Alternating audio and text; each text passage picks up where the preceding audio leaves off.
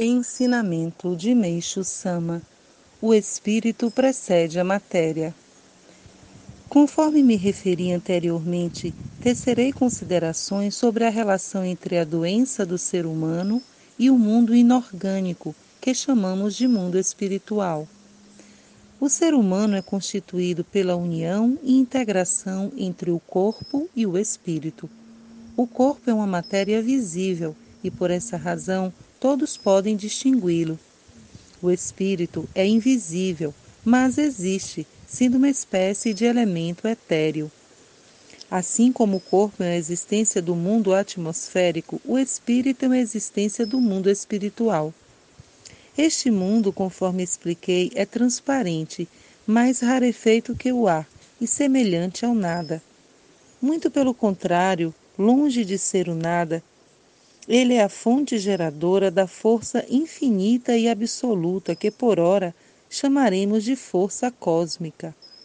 É um mundo misterioso e inimaginável, cuja essência é formada pela fusão das essências do Sol, da Lua e da Terra. Tudo o que existe no universo é criado e desenvolvido pela força cósmica e, ao mesmo tempo, juntam-se impurezas que são submetidas à purificação é como o acúmulo de sujeira no corpo humano, que necessita de banho. Portanto, quando se aglomeram impurezas no mundo espiritual da terra, elas se concentram num determinado ponto e aí surge a ação purificadora da tempestade que efetua a limpeza. Os incêndios causados por raios e pelo homem têm a mesma função. O mesmo se verifica com o ser humano. Se há acúmulo de impurezas, surge a ação purificadora que é desencadeada a partir do espírito. As impurezas, ou seja, as nuvens espirituais, são opacidades que surgem no espírito, que é um corpo transparente. Existem dois tipos de nuvens espirituais: aquelas que surgem no próprio espírito e aquelas projetadas a partir do corpo físico. Vejamos a primeira. O cerne do espírito humano é constituído de três camadas concêntricas. Explicando a partir do centro, seu núcleo é a alma, que se assenta no ventre da mulher através do homem no momento da concepção. Por sua vez, a alma está envolta pela consciência e esta pelo espírito. O estado da alma se reflete no espírito, por meio da consciência, e o estado do espírito se reflete igualmente na alma por intermédio da consciência.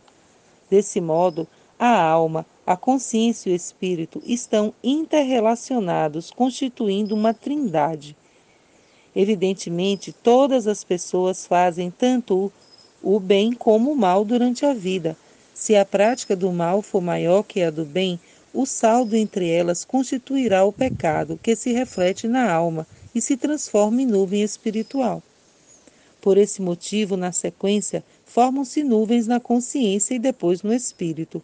Então, com o surgimento da ação purificadora, ocorre a eliminação dessas nuvens. Durante o processo, o volume delas se comprime, com isso, elas se tornam mais densas, concentrando-se em alguma parte do corpo. O interessante é que, dependendo do pecado, o local da concentração é diferente. Por exemplo, os pecados associados aos olhos, nos olhos, os pecados referentes à cabeça, na cabeça, os pecados relacionados ao tórax, no tórax, e assim por, por diante, tudo de forma correspondente. Em 15 de agosto de 1951, retirado do livro Alicerce do Paraíso, volume 1.